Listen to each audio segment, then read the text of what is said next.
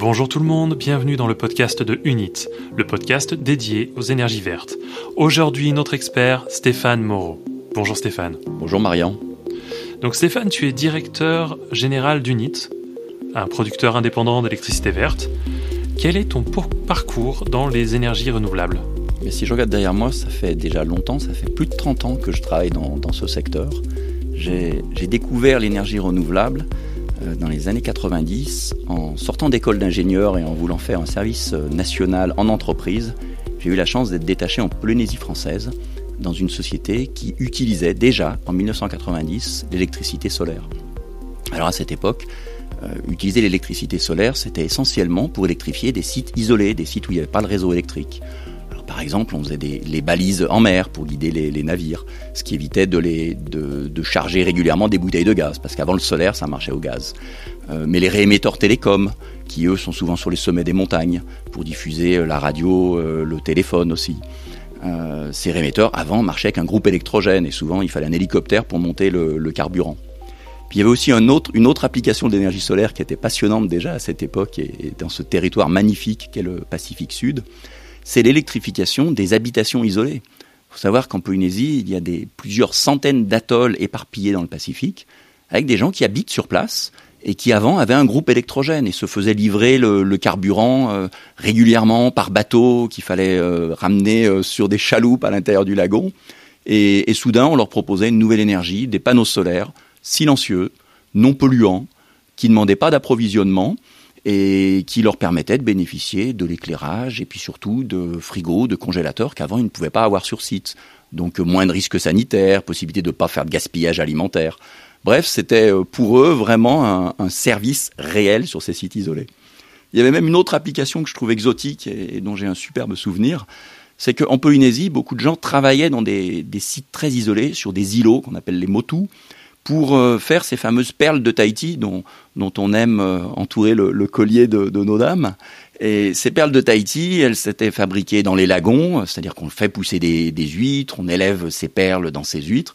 Et pour ça, il faut de l'outillage.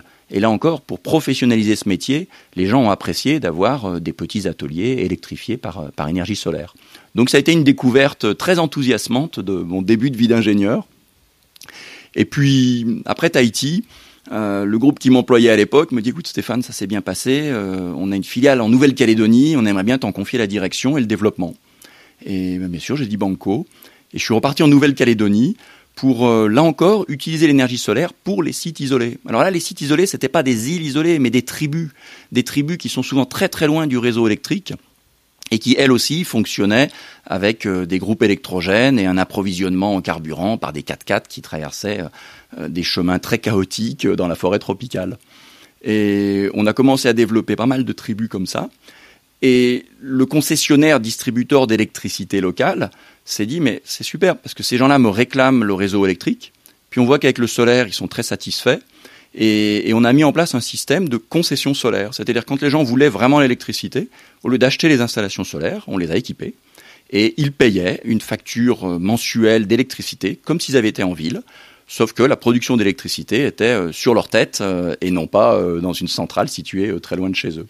Donc ça, ça a été le, le, début d'un nouvel usage du solaire qui a permis de rendre le solaire accessible à tous. Parce que ne l'oublions pas, à l'époque, le solaire était très très cher, on pourra y revenir. Donc les gens ne pouvaient pas s'offrir ces systèmes. En revanche, le, concessionnaire distributeur d'électricité, il était ravi d'acheter ces installations et de ne vendre que le service, parce que lui, ça lui faisait faire une économie énorme, l'économie de dizaines de kilomètres de réseaux électriques qui auraient traversé une forêt tropicale pour arriver dans une tribu où il y avait seulement 5 ou, 10 maisons qui voulaient juste l'éclairage, ce qui était absolument pas rentable. Donc euh, une vraie solution pour, euh, on va dire, étendre le service public. Et puis, ben, fort de, cette belle expérience, euh, j'en ai suscité une autre en regardant le cas du Maroc. Le Maroc était le, plus en retard de tous les pays du Maghreb pour ce qui est de l'électrification rurale.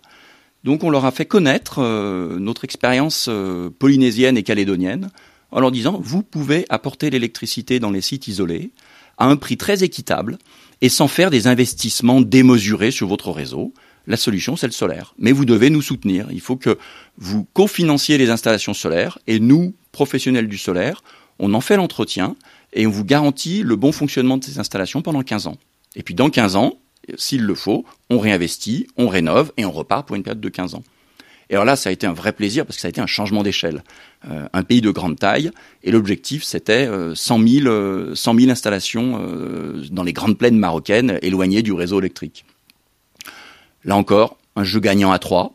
Les paysans marocains qui s'éclairaient à l'époque à la bougie ou éventuellement à la lampe à gaz, bah, tout d'un coup ils avaient de la vraie lumière avec un interrupteur, des gamins ravis de pouvoir s'éclairer à la lumière pour faire leurs devoirs euh, en rentrant le soir, ce qui n'était pas le cas avant.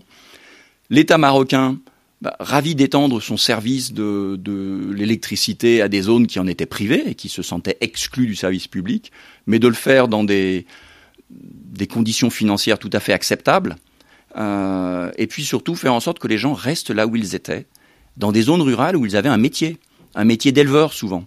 Alors que souvent les jeunes générations finissaient par dire à leurs parents "Écoute, t'es bien gentil là, mais habiter euh, notre petite maison euh, qui s'éclaire à la bougie, je ne veux pas lui." Et, beaucoup de familles finissaient par aller en ville. Et malheureusement, aller en ville pour beaucoup de ces familles, ça voulait dire aller dans un quartier qui porte bien son nom, qui s'appelle Bidonville à Casablanca et qui a donné le nom d'ailleurs à ce qu'on appelle un bidonville aujourd'hui. Et, c'était vraiment un, vrai échec social. Alors que là, en leur apportant là où ils sont, là où ils ont un métier, un vrai service solaire, euh, bah, les gens se sont dit bah, je reste. Et, les jeunes générations ont accepté de rester. Tout en se disant, si le réseau électrique s'étend un jour, euh, bah, bien sûr, euh, on raccordera ces maisons au réseau électrique. Mais ça permet d'apporter le service tout de suite et d'attendre de voir l'évolution démographique. Après cette, euh, belle expérience qui pour moi était encore un, vrai plaisir professionnel, je, suis parti, toujours pour le, même groupe, aller créer une, filiale en Allemagne. Alors là, une zone moins exotique. Mais pourquoi en Allemagne? Parce que l'Allemagne avait montré la voie d'un marché de masse, d'un solaire qui ne se contentait plus d'électrifier les sites isolés, mais qui était aussi un moyen de production d'électricité en zone urbaine, en ville, sur le toit des maisons, sur le toit des immeubles. Et, je, souhaitais vraiment comprendre ce marché. Donc j'y suis allé, on y a créé une, filiale, on s'est bien développé. J'ai recruté un successeur pour continuer de développer cette filiale. Et, je me suis dit, bah, cette fois, il faut, absolument qu'on aille développer la même chose euh, en France. Euh, c'est le prochain marché, le prochain changement d'échelle. Donc je suis revenu en France. Et, là, on a continué, bah, bien sûr, de faire les sites isolés, parce que la demande est énorme, en France comme ailleurs.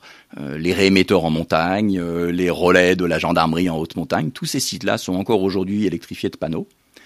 Les maisons dans les dom-toms ont également beaucoup bénéficié de, de, de l'énergie solaire, puisque ce sont des endroits où le réseau était bien moins étendu et il y avait beaucoup de sites isolés.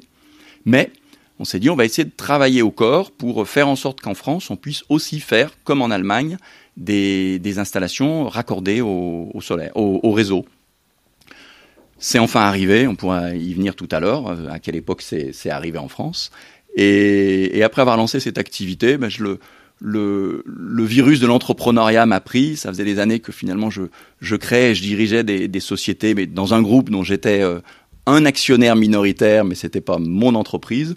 Et, en, bon accord avec ce groupe, j'ai créé euh, une société en France euh, qui s'appelle Evasol, et, et, avec le but de déployer de manière massive l'électrification des maisons euh, raccordées au réseau électrique sur un modèle, un modèle économique un peu innovant, sur un métier tout neuf.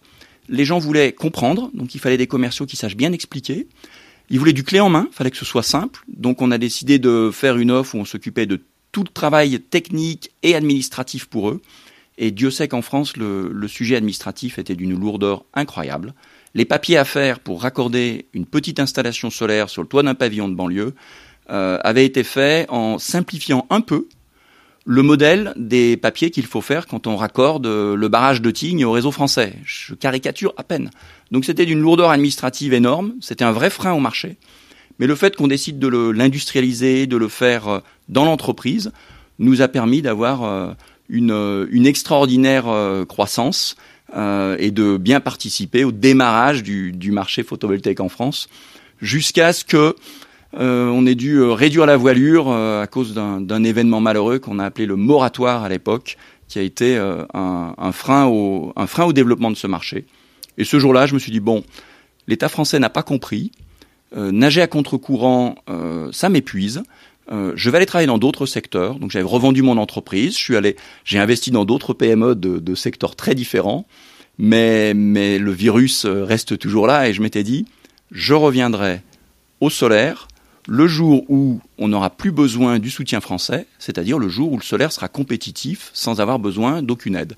Et, c'est parce que c'est arrivé aujourd'hui, c'est arrivé il y a quelques années, qu'il y a deux ans, je me suis dit, bon allez, c'est le moment de revenir, et que j'ai rejoint le, groupe UNIT, qui avait énormément d'atouts, et où je me suis dit, ben, euh, mon expérience dans le solaire et, les atouts d'UNIT nous permettent d'envisager un, business de belle qualité. On va revenir sur le moratoire dans quelques instants, mais euh, d'abord, est-ce que tu pourrais commencer avec ta connaissance de, ce marché du solaire par nous brosser un historique du photovoltaïque? Oui, euh, avec plaisir. Alors, le, bien que je fasse du solaire depuis très longtemps, le, solaire est, beaucoup plus vieux que moi, puisqu'on l'ignore souvent, mais la découverte scientifique qui est à la base de nos panneaux solaires qui font de l'électricité, ce qu'on appelle l'effet photovoltaïque qui sait transformer la puissance d'un rayonnement solaire en électricité. Ça a été découvert en 1839. ça a même été découvert un peu avant, mais ça a fait l'objet d'une présentation à l'Académie des sciences en 1839. Et, par, euh, par un illustre chercheur français euh, qui, est d'une famille qu'on connaît bien, qui est la famille Becquerel, une famille de, très grands chercheurs français de génération en génération, et en fait, c'est Antoine Becquerel qui a découvert le procédé, et puis c'est son fils euh, Alexandre Edmond Becquerel qui l'a présenté à, l'Académie des sciences. Et, qui a montré qu'avec euh, un semi-conducteur dans un bain avec euh, une solution, je crois, argentique, bah, lorsqu'on éclairait fortement ce semi-conducteur, on voyait l'apparition d'un petit courant électrique mais sans véritable usage industriel, c'était juste un phénomène physique qui était découvert. Et puis un peu plus tard, en, 1883, donc quand même euh, une quarantaine d'années plus tard. Euh, cette fois, c'est aux États-Unis, euh, c'est l'Américain Charles Fritz qui a cherché à, transformer cet effet photovoltaïque en un petit produit capable de générer du courant et de le récupérer sur un réseau. et c'était la naissance de la première cellule photovoltaïque. Bon, à l'époque, le, rendement de la cellule photovoltaïque était de à peine 1%. C'est-à-dire que 1% de la puissance du soleil était transformée en électricité. Ce qui veut dire qu'il n'y avait pas de véritable application industrielle et que c'est resté en sommeil pendant, pendant des décennies. Le, vrai changement, le, passage à l'ère industrielle du photovoltaïque, il est arrivé après, après la, Deuxième Guerre mondiale, euh, avec l'avènement de, des applications spatiales. Euh, quand on s'est attaché à envoyer des satellites en orbite autour de la Terre, euh, la question était, si on veut qu'ils aient une durée de vie très très longue et qu'ils soient légers, comment générer de l'électricité sur place en hauteur? Et bien sûr, la solution naturelle, fiable, capable de générer de l'électricité en toute autonomie, avec une très très longue durée de vie, c'était le photovoltaïque. Encore fallait-il euh, faire beaucoup de recherche et développement pour euh, atteindre des, applications de, on va dire des, rendements plutôt euh, d'un niveau suffisant pour envisager cette application. Donc il y a eu beaucoup de recherche et développement, et c'est dans le laboratoire Bell aux États-Unis qu'ont été faits les, premiers panneaux solaires avec un rendement honorable, on va dire, qui était de, de 6%. Et ça suffisait largement en couvrant un côté d'un satellite de, cellules photovoltaïques pour faire en sorte que ben, l'émetteur, le réémetteur et quelques petits moteurs qui modifient la trajectoire du satellite soient complètement autonomes dans l'espace, en orbite. Et puis, bien sûr, dès lors qu'il y a une application industrielle, ben, il y a de l'investissement, il y a de la recherche et développement, euh, il y a de l'enjeu. Euh, donc, euh, ça s'est amélioré. Et, on peut dire que c'est à les fins des années 50 que sont arrivés les, les premiers panneaux photovoltaïques avec un rendement un peu meilleur. On commençait à tangenter les 10%, ce qui est pas mal. Hein. N'oublions pas qu'on ne paye pas la matière première. La matière première, c'est le rayon du soleil. Donc on veut en transformer avec le meilleur rendement possible pour pouvoir avoir une surface honorable en panneaux solaires. Mais c'est le seul objectif du rendement. C'est pas d'économiser le nombre de panneaux solaires, c'est d'avoir une surface raisonnable pour faire beaucoup d'électricité. Mais donc, euh, dans les années 60 sont apparus les panneaux avec des, applications industrielles terrestres envisageables et avec un prix qui est devenu plus raisonnable au fur et à mesure que la recherche permettait de faire des fabrications un peu plus industrialisées. Années 70-80, la baisse des coûts a continué avec les volumes, qui restaient modestes hein, néanmoins, et puis les coûts restaient très élevés. Ce qui veut dire que les, applications bah, c'était le solaire pour remplacer les endroits où l'énergie coûte très très cher. Donc les balises en mer, les réémetteurs en montagne, les refuges en montagne, les sites très très très isolés, pour remplacer souvent un groupe électrogène ou apporter de l'électricité là où on s'en passait. Et là, ben, c'est dans cette, dans cette application-là que moi j'ai eu le plaisir de, démarrer ma carrière quand euh, j'étais euh, notamment en Polynésie. Il y a une rupture qui est fondamentale, qui a lieu dans les années 90 euh, et qui a été initiée par les Japonais. Alors c'est pas étonnant que ce soit les Japonais, parce que les Japonais étaient quand même les rois de l'électronique. Euh, et mieux que quiconque dans le monde, ils ont compris, avant les autres, que le photovoltaïque pouvait non seulement devenir de moins en moins cher, mais même devenir compétitif par rapport aux moyens de production de masse.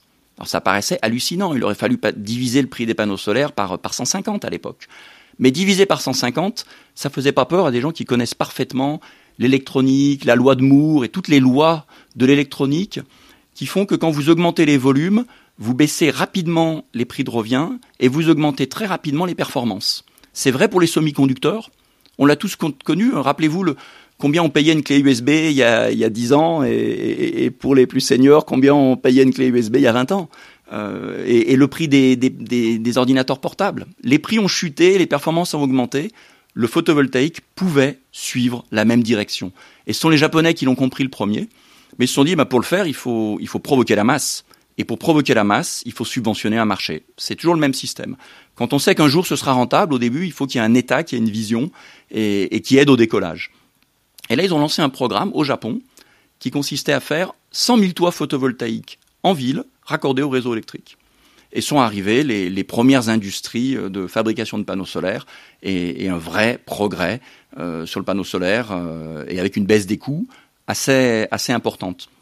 Il faut se rappeler que euh, les, prix des panneaux solaires euh, à l'époque, au début des années 90, euh, malgré les progrès faits à l'époque spatiale, étaient encore de plus de 20 euros le watt.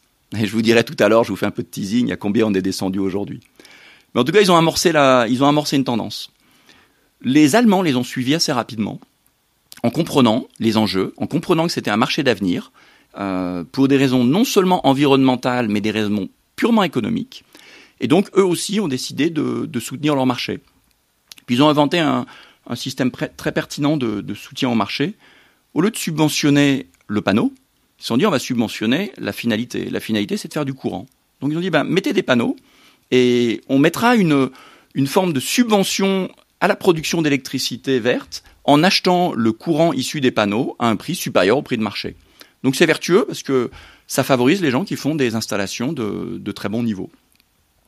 Ça, ils l'ont fait euh, très régulièrement, avec la régularité qu'on connaît euh, chez les Allemands, avec une industrialisation forte, avec des systémiers qui savent très bien progressivement mettre des automatismes pour que l'industrie soit de plus en plus performante. Et, le final, c'est que les Allemands avaient dit, écoutez, euh, dans les, dans les années 90, grâce à l'effort japonais, les, les panneaux ont divisé leur prix de revient par presque 10. Euh, ils se sont dit de 2002 à 2012, euh, on se donne un challenge en Allemagne, on veut faire diviser le prix de revient des panneaux par 10. Euh, et ils ont réussi. C'est-à-dire qu'on est passé une nouvelle fois, une nouvelle division par 10 et on est arrivé à, environ 2 euros le, le prix du watt, ce qui permettait de dire on est bientôt compétitif avec d'autres énergies, mais pas encore. Pas encore compétitif avec une centrale nucléaire.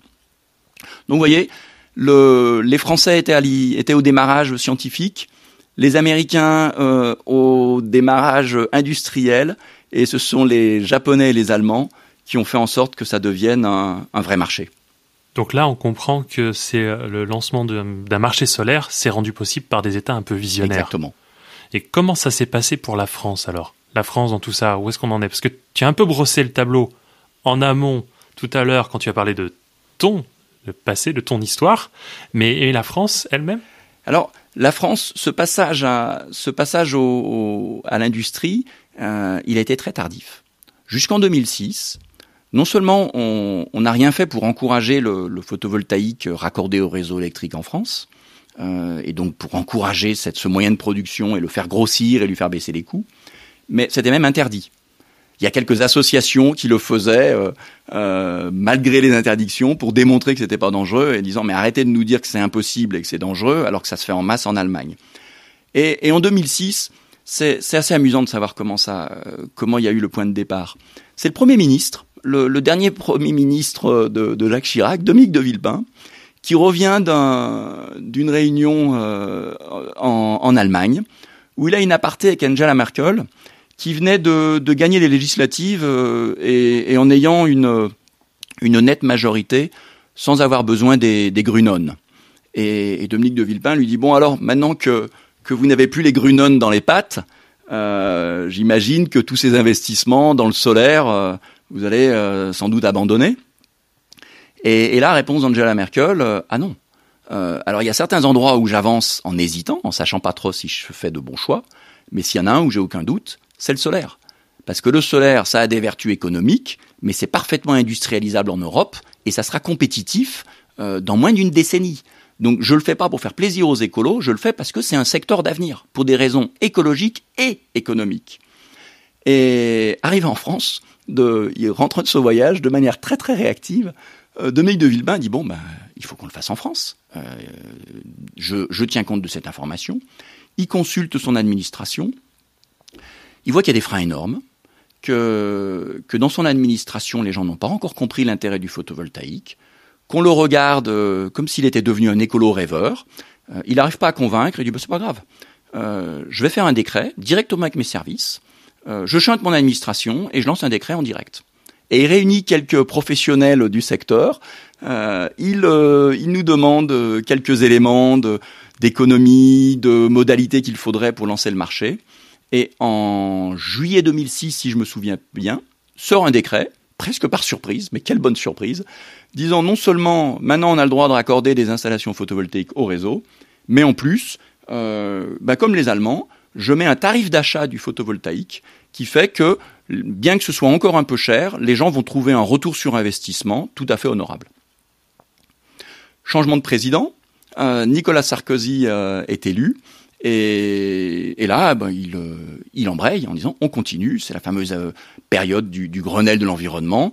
Euh, il, notre ministre de l'énergie de l'époque, enfin de l'environnement de l'époque, Monsieur Borloo dit mais évidemment c'est un secteur d'avenir. On continue. Donc non seulement on maintient le tarif d'achat, on ajoute un, un crédit d'impôt, euh, souvent des aides locales données par les départements, les régions.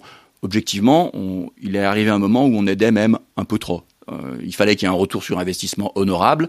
Euh, C'était pas besoin d'aller trop loin. Et, parfois, l'administration oubliait que les prix des panneaux baissaient et qu'il fallait réduire les aides. Mais cela étant, au moins, il y a eu un vrai décollage. Et puis, il y a eu un moment qui était le point d'orgue de, cette belle époque où la France euh, se donnait un avenir solaire c'est le discours du président Sarkozy à l'INES, l'Institut national de l'énergie solaire à Chambéry, où il dit la France est en retard dans les énergies renouvelables. Pourquoi? Parce que les gouvernements n'ont jamais compris qu'il fallait en faire une priorité, euh, parce que la réglementation n'a jamais été stable. Euh, moi, je vous apporte de la, de la stabilité.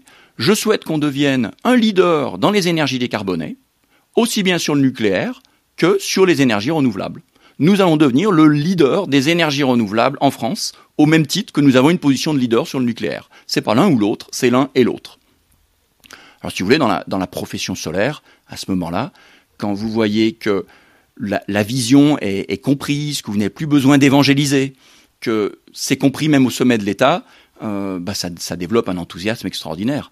Donc euh, beaucoup d'entreprises recrutent, c'était d'ailleurs le, deal de Nicolas Sarkozy, c'est je vais vous aider, je vais maintenir euh, une vraie pression pour qu'on développe ce secteur, mais tenez vos promesses, recrutez et, développez-vous. Donc la filière pleine d'enthousiasme, c'est a commencé à bien se développer en France. Euh, en quelques années, c'est de l'ordre de, de 15-20 000 emplois qui ont été créés assez rapidement. Et, et là, là un événement. Si je devais faire un peu de French bashing, je dirais un événement à la française, mais quelque chose d'absolument hallucinant euh, arrive contre toute attente un coup d'arrêt. Alors la date, je m'en souviens très bien, le 10 décembre 2010. Un décret tombe qui établit un moratoire sur le photovoltaïque. La fusée avait à peine décollé qu'on commençait à se demander si elle allait pas aller trop vite ou trop loin, donc moratoire. Et puis alors une petite spécificité qu'adore euh, parfois le législateur ou l'administrateur français, on va dire, euh, moratoire rétroactif, disant écoutez, dorénavant et même depuis dix jours, je considère qu'on arrête tout euh, et on prend le temps de réfléchir quelques mois. Alors maintenant qu'on a connu ce qu'était un confinement, euh, je pense que même les gens qui n'ont pas connu le moratoire, qui n'ont pas connu cette période, euh, peuvent comprendre ce que ça voulait dire. Ça voulait dire à des industriels, des employeurs qui étaient en, pleine croissance, euh, bah écoutez, pendant quatre mois, vous arrêtez de travailler, on va réfléchir à la manière de faire évoluer ce, marché. Donc vous arrêtez tout. Mais bien sûr, pas de chômage partiel, pas de soutien, c'est débrouillez-vous avec vos charges. Donc le, coup d'arrêt, a eu des conséquences euh, catastrophiques. Alors la première des conséquences, euh, des milliers de faillites. Un petit instant, avant d'évoquer les conséquences, tu as, tu as évoqué un sujet intéressant, c'est l'effet rétroactif. On en a parlé par le passé, toi et moi. Est-ce que tu peux nous dire, là, euh, dire à nos éditeurs, ce qu'a ce donné cet effet rétroactif de seulement 10 jours pour, pour toi? Alors l'effet rétroactif, il, avait pour euh, volonté d'être absolument efficace dans le piège fait sur euh, le marché. Euh, dix jours de reculade, ça voulait dire je fais un décret disant que j'arrête le marché, mais au cas où il y a eu des fuites, au cas où certaines entreprises aient su que j'allais mettre ce coup d'arrêt, je dis le coup d'arrêt, il existe depuis dix jours. Ce qui fait que tous les gens qui avaient déposé leur dossier à l'administration pour obtenir l'autorisation de raccorder leurs installations se sont fait dire ah ben non, vos, dossiers, bien que déposés, euh, ne peuvent pas être traités. Il y a un moratoire. Et donc tu avais un dossier qui avait été validé et qui euh, ne pouvait plus être traité maintenant. Enfin, qui avait été déposé, qui ne pouvait plus être traité. Ah ben dans le, en, ce qui concerne l'entreprise que je dirigeais à l'époque, euh, c'est 30 millions d'euros de chiffre d'affaires qui sont partis à la poubelle. Ok, donc on a commencé à évoquer, à donner une réponse à la question que je vais te poser maintenant. C'est quelles ont été les conséquences de ce coup d'arrêt en France? Mais pour euh, pour euh, toutes les entreprises qui s'étaient lancées dans le secteur euh, et qui, qui étaient notamment celles qui avaient beaucoup d'emplois, d'employés, bah ça a été beaucoup de faillites. Donc des faillites par milliers. On, on, pense entre 15 000 et 20 000 emplois perdus. Euh, des, tribunaux de commerce disant qu'ils sont euh, submergés de, ce type de, faillite. Donc ça c'était le point 1. L'État voulait ralentir, ben voilà un, moyen radical d'avoir euh, ralenti. Le, le, le, point 2, c'est que on avait un bel industriel en France qui s'appelle Photowatt. Et Photowatt, c'était une industrie historique qui existait depuis longtemps, qui existait y compris à l'époque où il n'y avait pas un marché de masse. Et, c'est même l'industrie qui a inventé une des technologies de fabrication de panneaux solaires qui s'est appelée la cellule multicristalline. Et, la, cellule, multicristalline, ça représentait 80% du, du, marché à, cette époque-là. Donc il a vraiment permis de faire faire un pas en avant énorme au marché mondial du photovoltaïque. Sauf que vous imaginez bien, une industrie, elle doit avant tout compter sur son marché domestique. Là où elle est le plus compétitive, c'est dans son propre pays.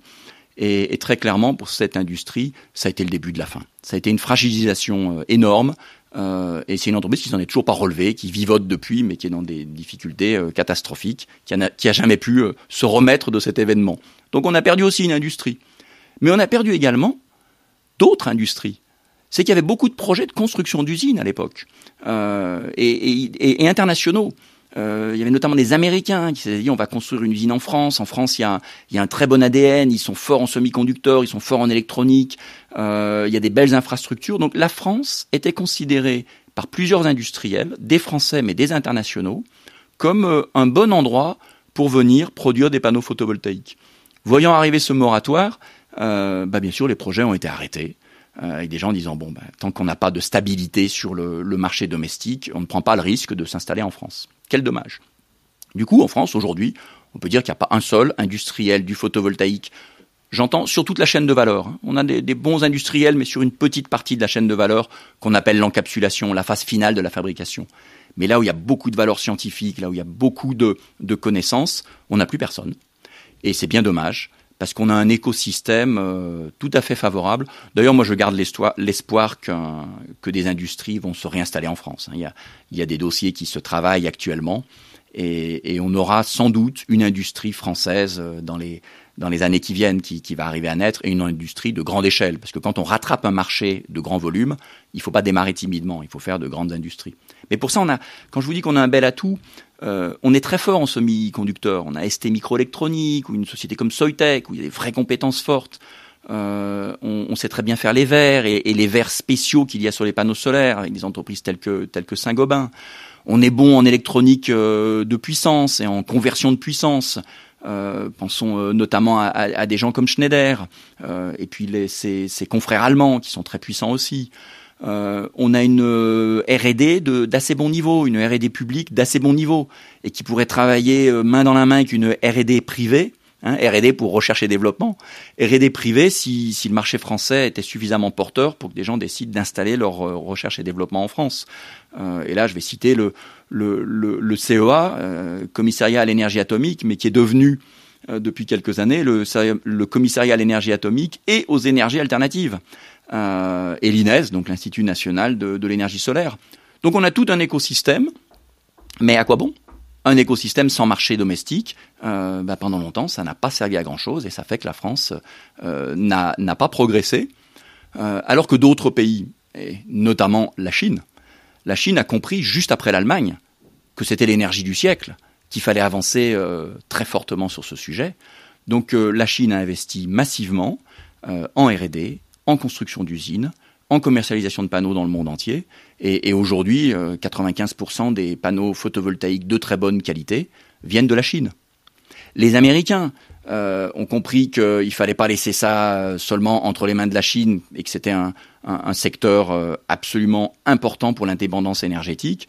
Et, les Américains l'ont bien compris. Et l'America First euh, de, de Monsieur Bush, non pardon, de Monsieur Trump, euh, est parfaitement repris par Monsieur Biden. Et, aujourd'hui, il y a des aides extrêmement généreuses qui sont proposées par les États-Unis pour que des industriels viennent construire des panneaux photovoltaïques aux États-Unis. Donc euh, les conséquences, c'est que la France a pris un gros retard. Euh, et pendant ce temps, euh, le monde a continué d'avancer et même de, changer d'échelle. Alors, une autre conséquence très concrète, c'est que la France s'était donné un objectif dans le cadre de la politique européenne, et la France s'était dit nous, aurons 23% d'énergie renouvelable dans notre mix énergétique en 2020.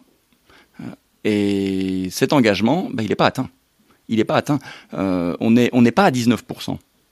Et le souci, c'est que c'est un engagement dit contraignant. C'est-à-dire que c'est un engagement, quand il n'est pas atteint, euh, ben, il faut trouver le moyen de l'atteindre ou payer des pénalités. Et donc actuellement, d'ailleurs, notre ministre de l'énergie euh, en parlait dernièrement, euh, eh ben, est en train d'essayer de racheter des projets euh, photovoltaïques et des, des, des, photovoltaïques à des pays qui sont en avance sur leurs objectifs pour compenser le retard qu'on a sur le nôtre. Grosso modo, il semblerait que ça puisse coûter environ 500, 000 euros, 500 millions d'euros à l'État, là, dans les prochaines semaines. Donc, vous voyez, des conséquences, une industrie qui n'a pas décollé, euh, des projets industriels qui ont renoncé à s'installer en France. Euh, c'est plus anecdotique et moins grave pour le long terme, euh, une, une pénalité forte pour la France. Euh, tout ça est bien, bien, bien tout regrettable. Ça, juste à cause de ce moratoire.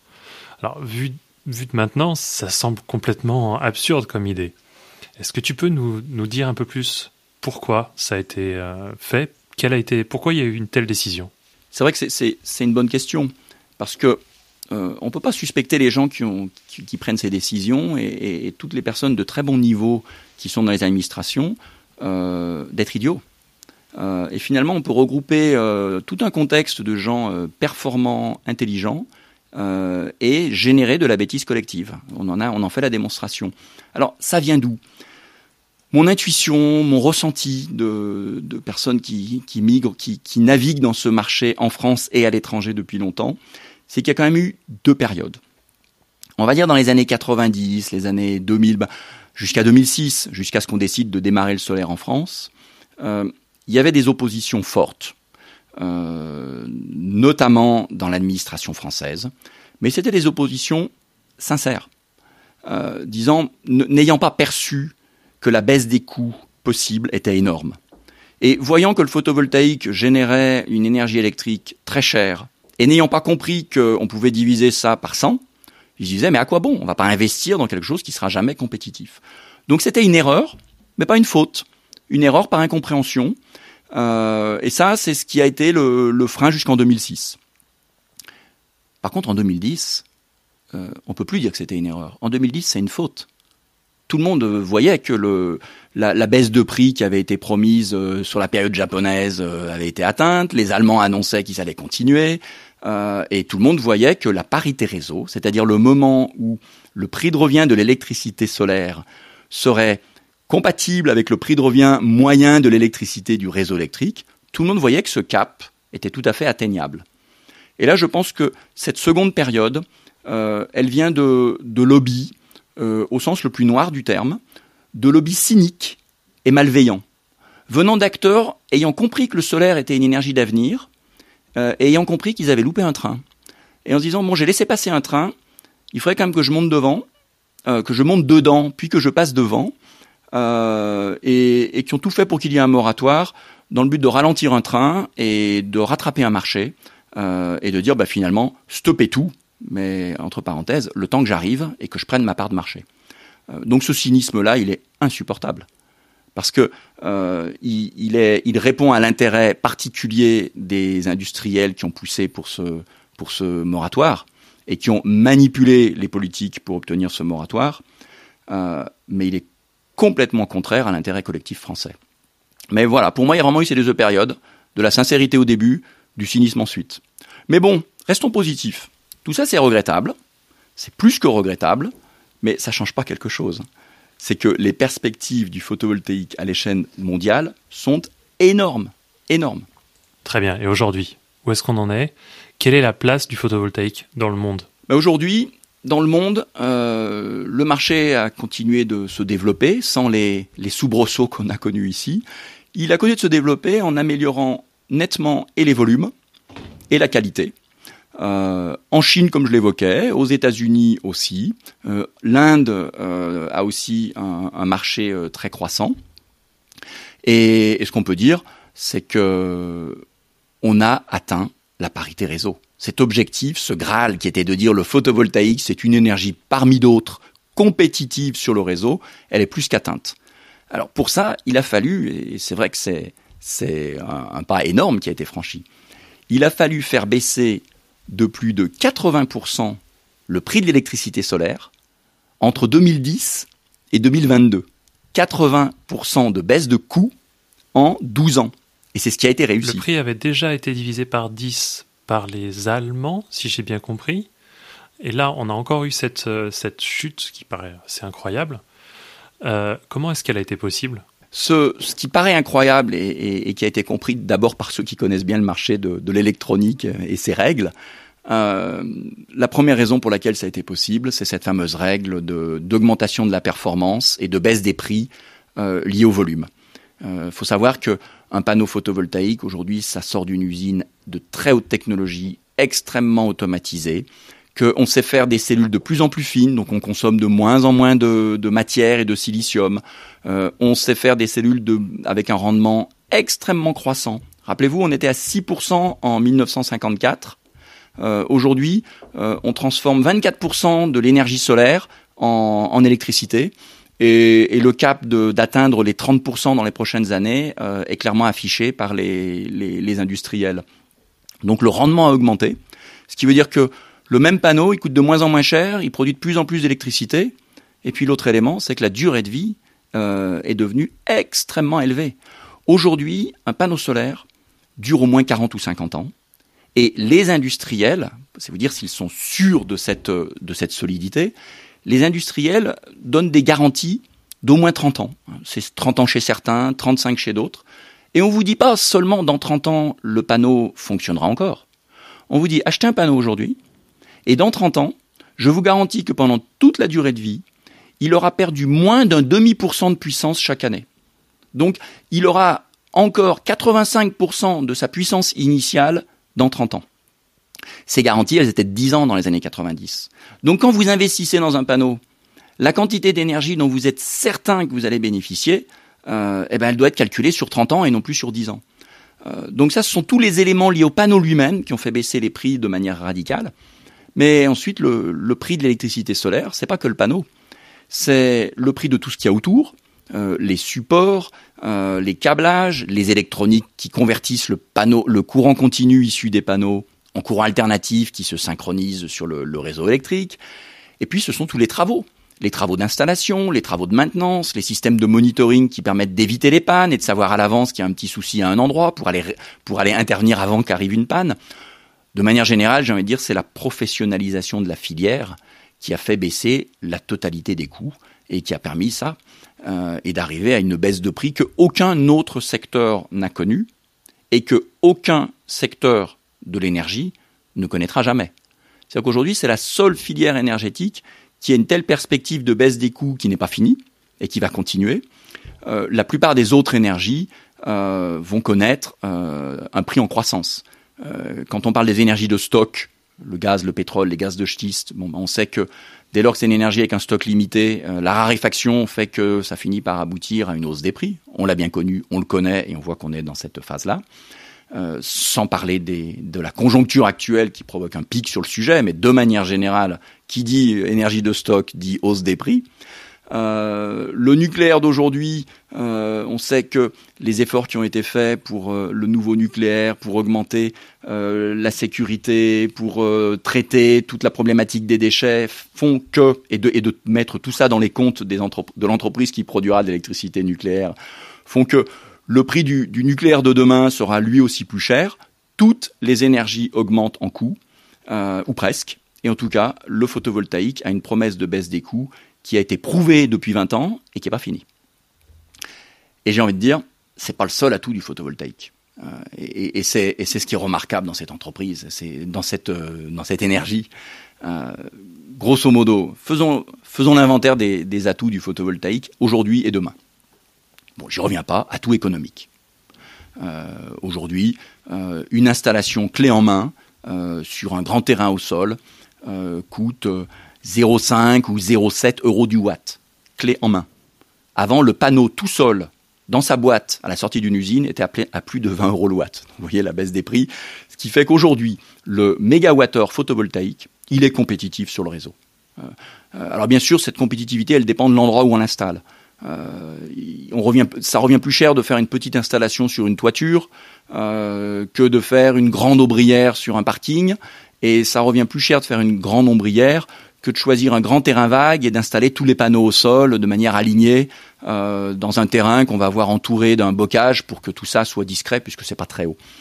Mais grosso modo, pour faire une fourchette large, aujourd'hui on, on, sait déjà faire un, un mégawattheure photovoltaïque qu'on sait vendre sur le marché dans les 60 à 120 euros le mégawattheure, ça se fait couramment sur un marché qui aujourd'hui est au-delà de 1000 euh, et dont on sait que il aura beaucoup, beaucoup de peine à redescendre euh, en dessous de 150. Donc de toute façon, euh, le seuil de compétitivité, il est atteint et c'est pas fini.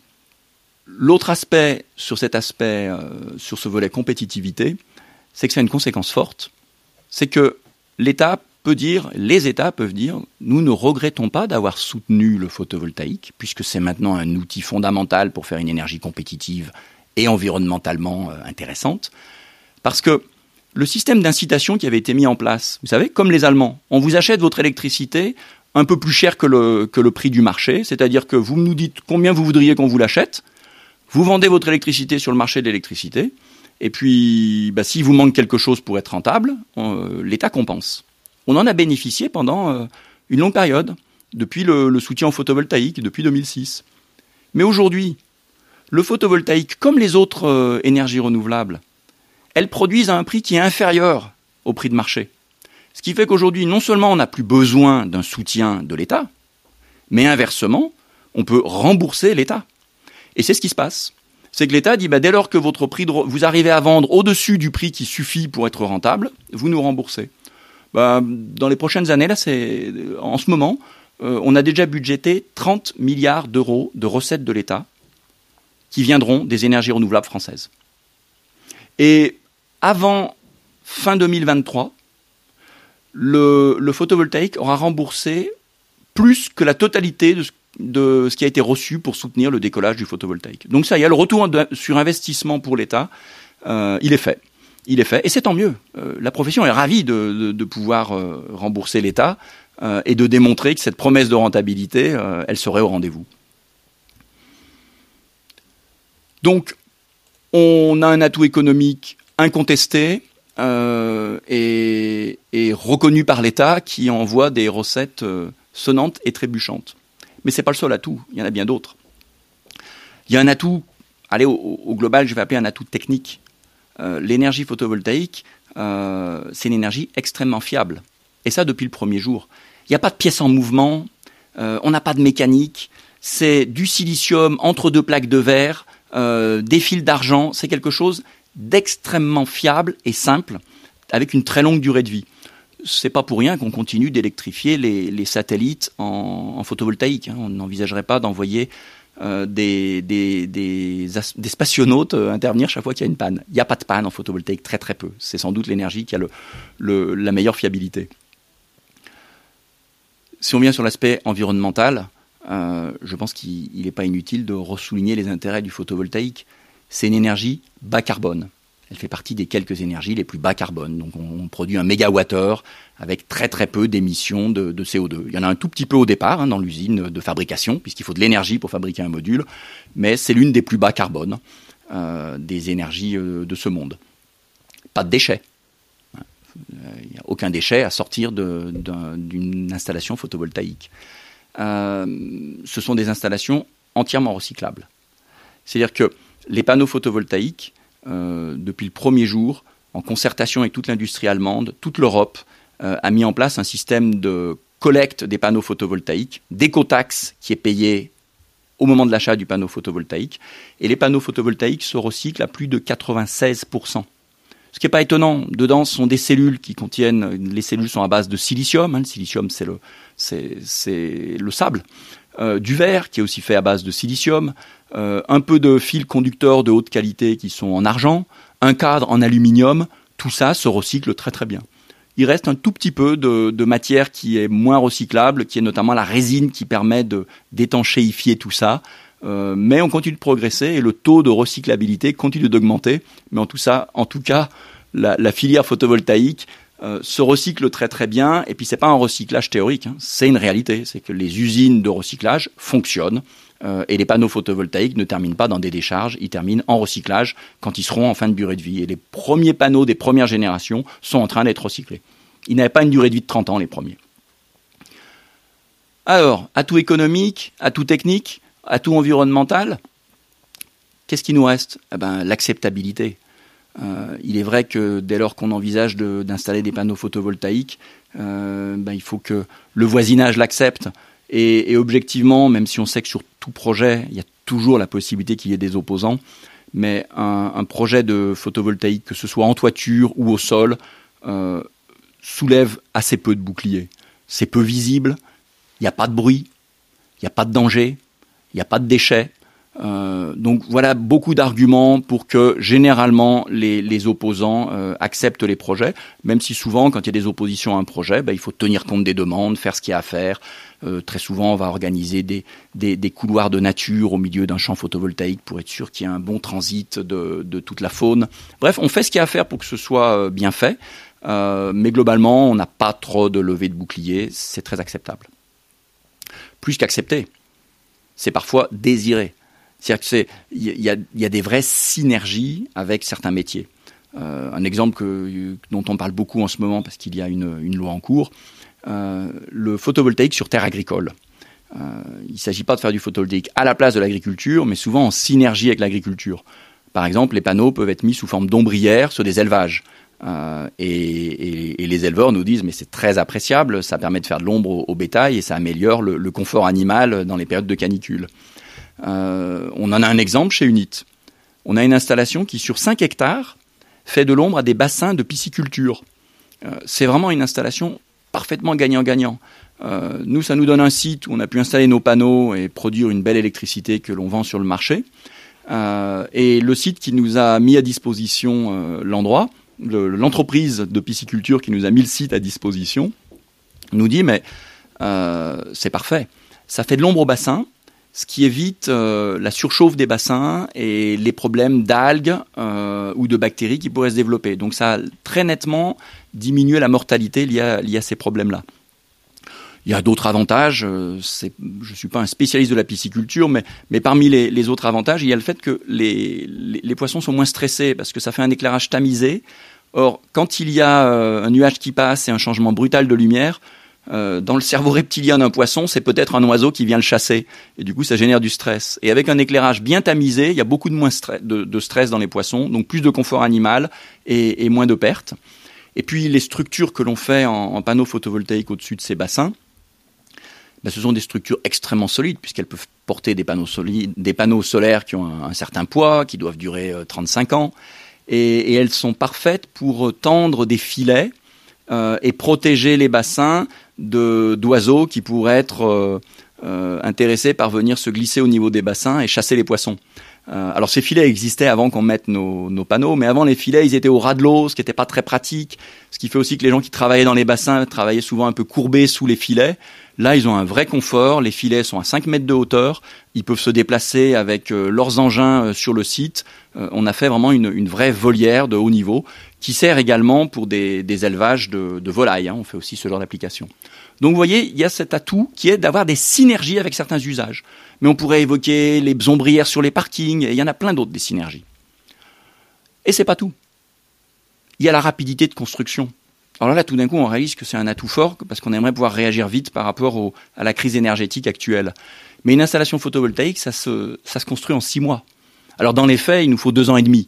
Parce qu'avant les six mois, euh, il y a, et ça c'est souhaitable et c'est bien, des études environnementales. On veut toujours bien vérifier toutes les conséquences environnementales et prendre les mesures qui vont bien pour ne pas avoir d'effets euh, nuisibles à l'environnement. Euh, il y a un an de plus qui est un an de procédure administrative, d'obtention d'autorisation, d'obtention de permis. Celui-ci, on aimerait bien qu'il soit comprimé. on nous le promet régulièrement, ça n'arrive jamais. Mais enfin, dans tous les cas, deux ans et demi, c'est très très court si on compare ça à la construction d'un barrage hydroélectrique, on en construit beaucoup chez UNIT, et on sait que c'est très long, euh, et je ne vous compare pas ça à la mise en œuvre de nouvelles centrales nucléaires. Donc la rapidité de construction est un atout fondamental, et puis ne l'oublions pas, c'est une production locale. Euh, une installation photovoltaïque euh, qui est au cœur d'un territoire, elle génère de l'électricité, euh, au cœur du territoire, dans les réseaux, et ça permet de faire de la production délocalisée. Euh, puis ça permet aussi aux gens de dire, tiens, euh, à la sortie du village, ou entre deux villages, ou entre deux villes, j'aperçois qu'il y a des panneaux photovoltaïques, mon électricité vient localement, et en tout cas, elle est plus rassurante qu'une électricité qui viendrait d'une centrale au gaz, dont le gaz viendrait par un pipeline venant de Russie ou d'ailleurs. Tu nous as donné quand même pas mal d'atouts, mais je présume que comme n'importe quelle technologie, il doit y avoir un certain nombre de limites. Alors c'est clair, euh, mettons une limite, la plus fondamentale, euh, la plus évidente, c'est que le photovoltaïque, sa matière première, c'est l'ensoleillement. Donc on n'a pas besoin d'un ensoleillement très très fort. Euh, on, fait des installations extrêmement rentables dans le nord de la France. Hein. on est rentable partout où il y a de l'ensoleillement. Mais ne nous voilons pas la face, on ne produit pas la nuit.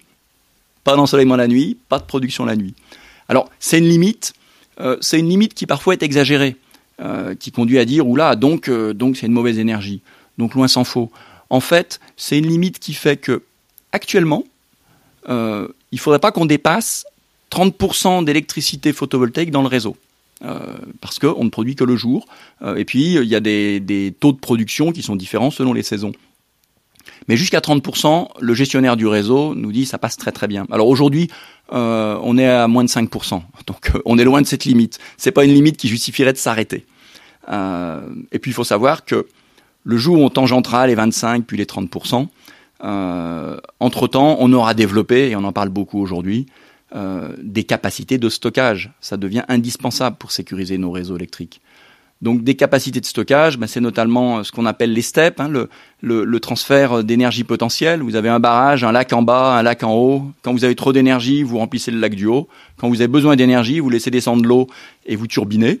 Donc ça, c'est un stockage euh, extrêmement rentable et, sans doute le plus intelligent. Euh, on peut pas le faire partout. Encore faut-il qu'il y ait les lacs qui s'y prêtent et qu'on puisse équiper les sites. Mais il y a les batteries, dont les prix vont évoluer avec l'avènement des, véhicules électriques. Alors, ils vont baisser, puis de temps en temps, ils passeront peut-être par des hausses pour des problèmes de, matières premières, comme tout marché en forte croissance. Il y a parfois, euh, sur une courbe de, de, baisse de prix, il peut y avoir des pics à la hausse liés aux matières premières. Et puis il y a l'hydrogène. Hein, N'oublions pas que l'hydrogène, c'est aussi un moyen de stockage d'énergie.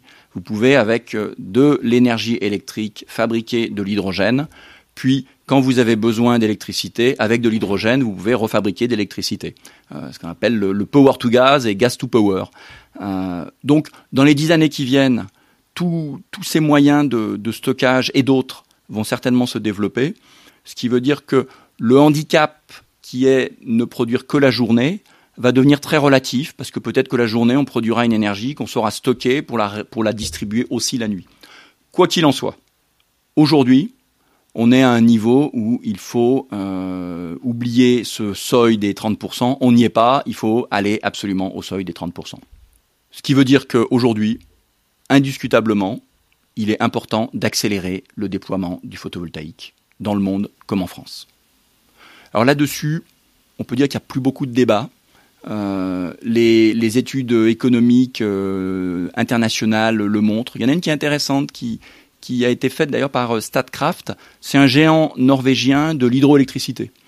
Euh, et bien que son cœur de métier soit l'hydroélectricité, il vient de publier un rapport euh, où il dit mais le photovoltaïque sera l'arme principale qu'il faut déployer pour avoir un courant électrique décarboné et, indépendant du, gaz russe. Mais ce genre d'études, on le retrouve aussi à, l'IAE, hein, l'Institut international de l'énergie. Euh, on le retrouve aussi dans le, très bon rapport que fait RTE tous les deux ans euh, en France.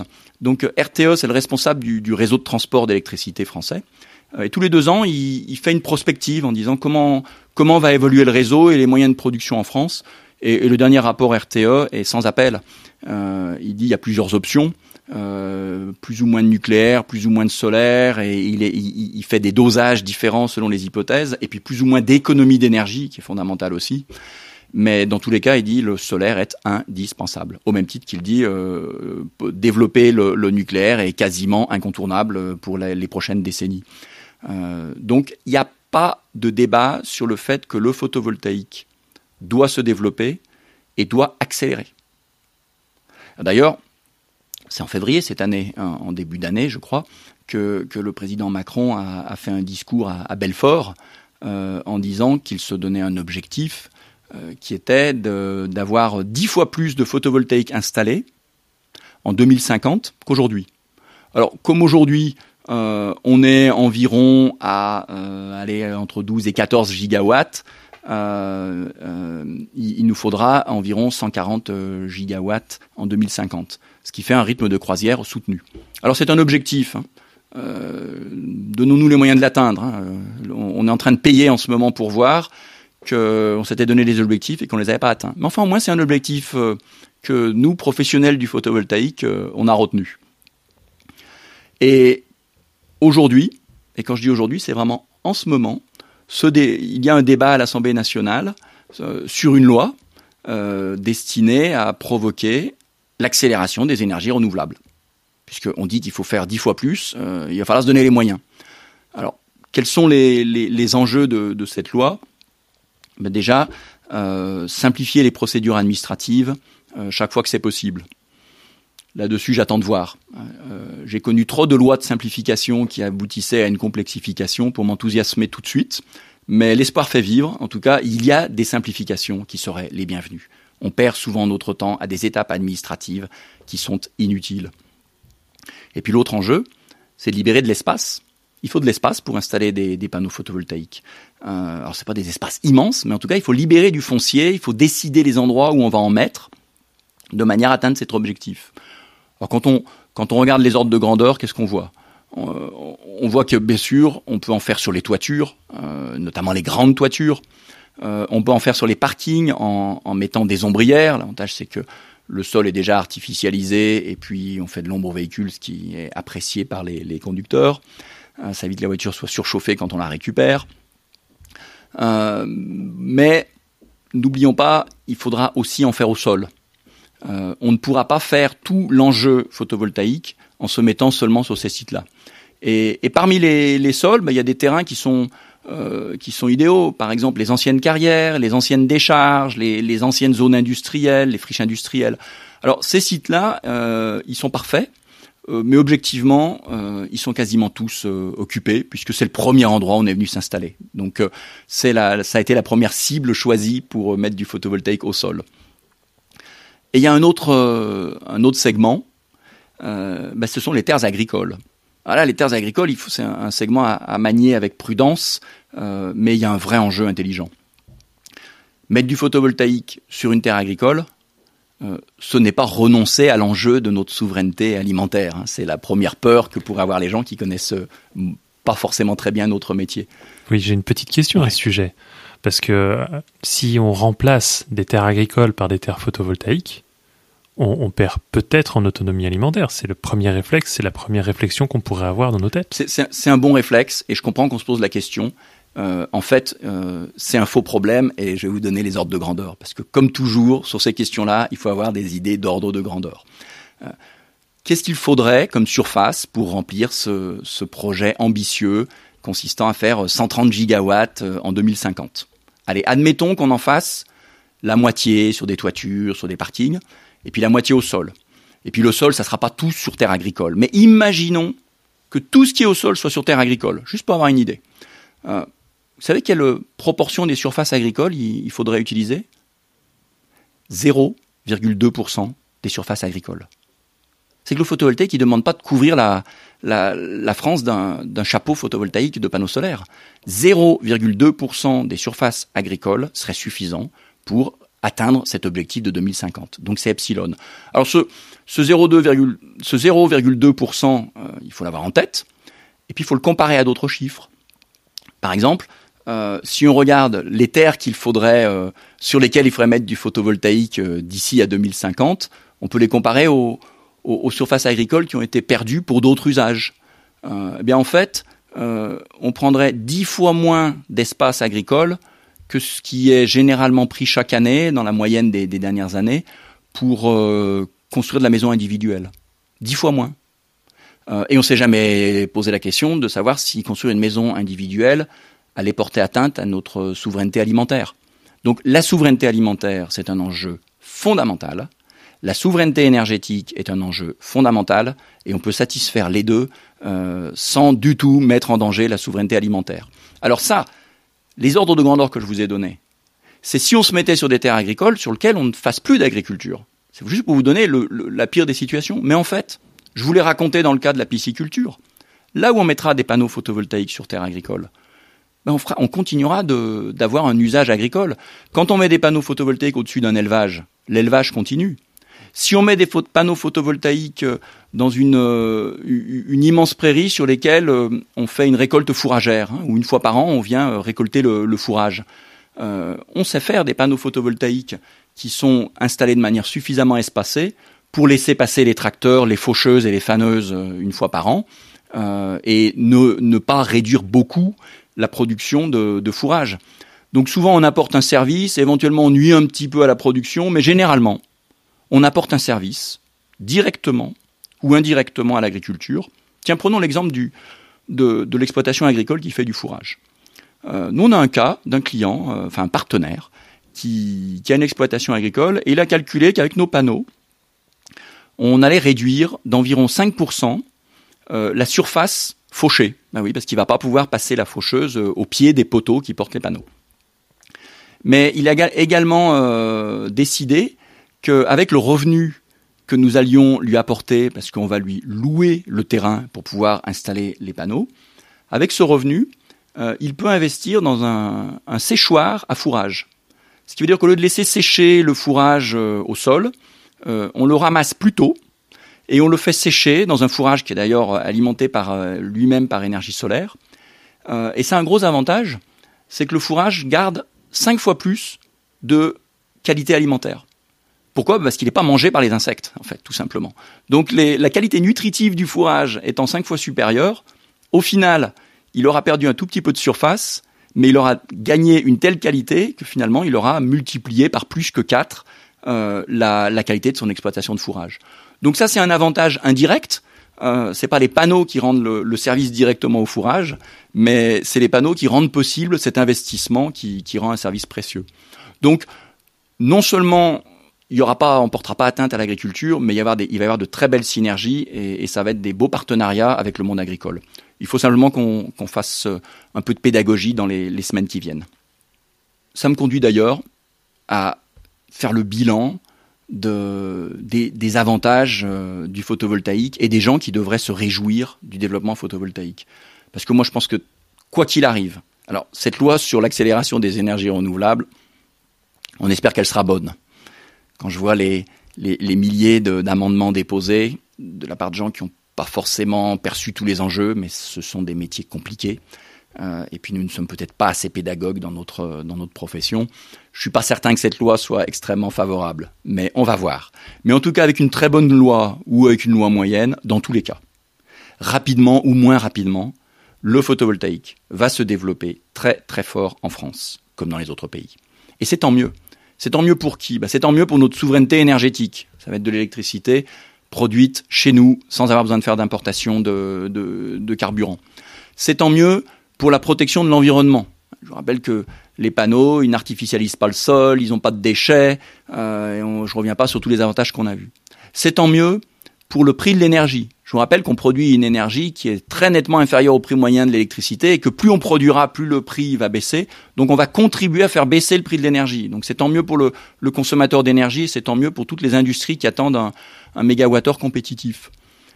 J'espère qu'on peut dire aussi, c'est tant mieux pour la réindustrialisation de la France.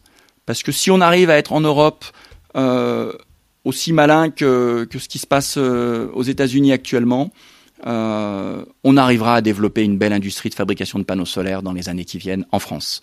Euh, et ce sera tant mieux pour cette réindustrialisation. On a tout pour réussir euh, cet objectif-là. Et il y a des projets qui sont en train de se battre actuellement pour essayer de prendre naissance. C'est tant mieux aussi pour tous les jeunes qui ont envie de faire carrière dans un métier qui a du sens, dans un métier qui est d'avenir, qui sait qu'il va avoir une croissance pendant plusieurs décennies. Et, nous, on recrute, on recrute beaucoup, et, on recrute des gens qui, nous disent à quel point ils sont ravis de rejoindre ce secteur d'activité. Et puis enfin, c'est tant mieux pour les propriétaires fonciers. Les propriétaires fonciers, euh, qu'ils soient agriculteurs ou, non, qui disent bah, j'ai des, grands terrains sur lesquels on pourrait peut-être euh, mettre du photovoltaïque parce qu'ils auront la, bah, fierté de participer à une démarche qu'ils considèrent comme vertueuse, qui a vraiment de l'intérêt.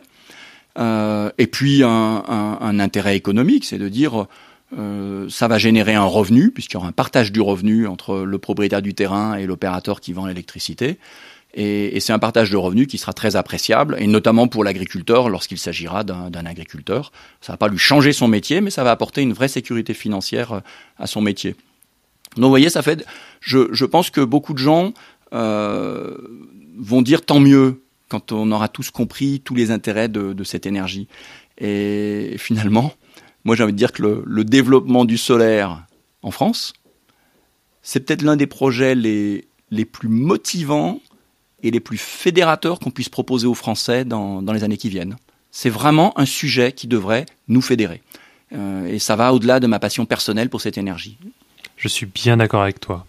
Merci beaucoup Stéphane pour ce tour d'horizon très complet. On te retrouvera sans doute dans d'autres épisodes, par exemple pour un épisode sur les fake news de l'énergie photovoltaïque. Si vous-même qui nous écoutez, vous êtes propriétaire foncier, si vous êtes intéressé pour proposer votre terrain en location pour du photovoltaïque, n'hésitez pas à contacter Unit à l'URL que nous laisserons en commentaire. Merci beaucoup Stéphane. Merci. Et à très bientôt, à vous qui nous écoutez. À bientôt.